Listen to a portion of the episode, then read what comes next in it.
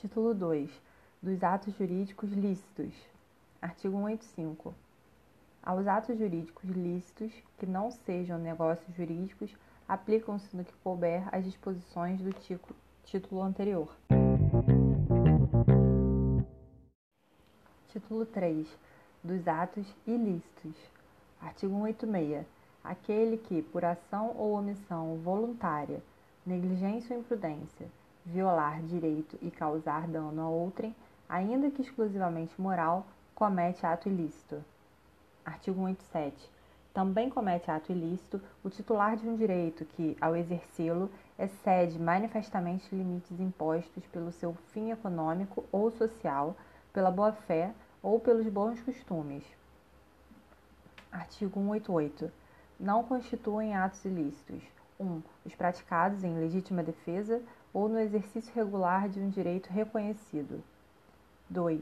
A deterioração ou destruição da coisa alheia ou a lesão à pessoa a fim de remover perigo iminente. Parágrafo único. No caso do inciso 2, o ato será legítimo somente quando as circunstâncias o tornarem absolutamente necessário, não excedendo os limites do indispensável para a remoção do perigo. Título 4 da prescrição e da decadência. Capítulo 1 da prescrição.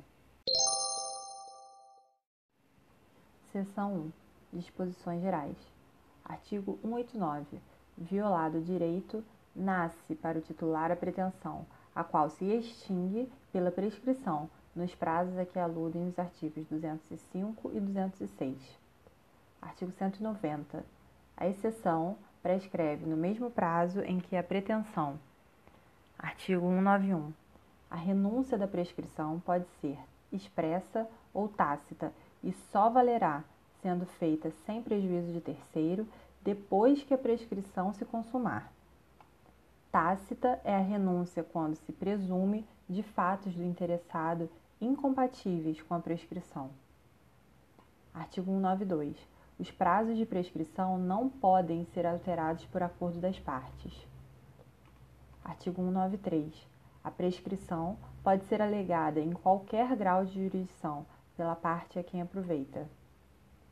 Artigo 195. Os relativamente incapazes e as pessoas jurídicas têm ação contra os seus assistentes ou representantes legais que derem causa à prescrição ou não a alegarem oportunamente.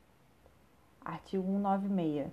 A prescrição iniciada contra uma pessoa continua a correr contra o seu sucessor.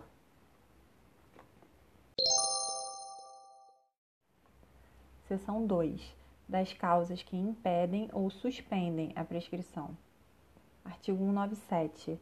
Não corre a prescrição entre os cônjuges na constância da sociedade conjugal entre ascendentes e descendentes durante o poder familiar, e entre tutelados ou curatelados e seus tutores ou curadores durante a tutela ou curatela.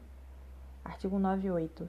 Também não ocorre a prescrição contra os incapazes de que trata o artigo 3 contra os ausentes do país em serviço público da União, dos Estados ou dos municípios, contra os que se acharem servindo nas Forças Armadas em tempo de guerra. Artigo 199.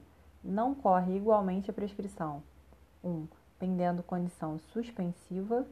2. Não estando vencido o prazo. 3. Pendendo ação de evicção. Artigo 200.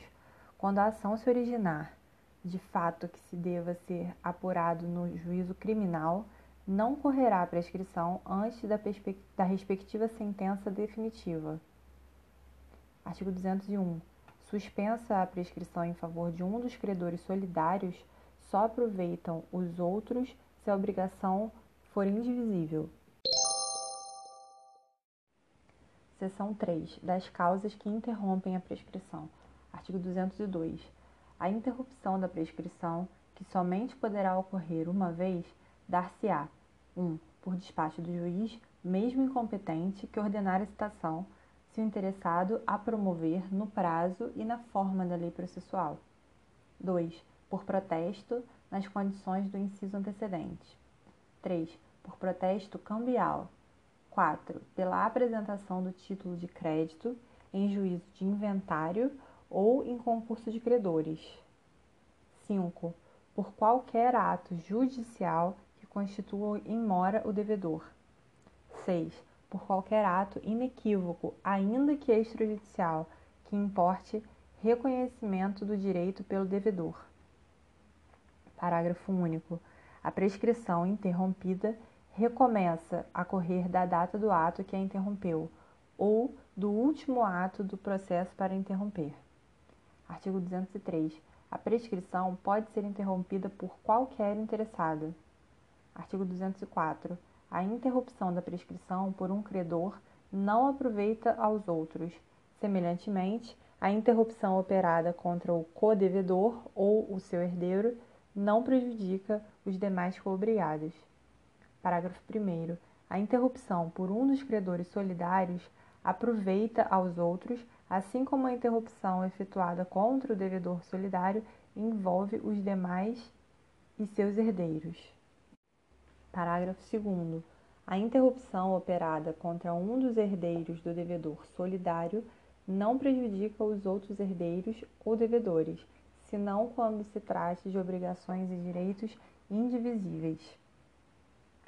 Parágrafo 3. A interrupção produzida contra o principal devedor prejudica o fiador.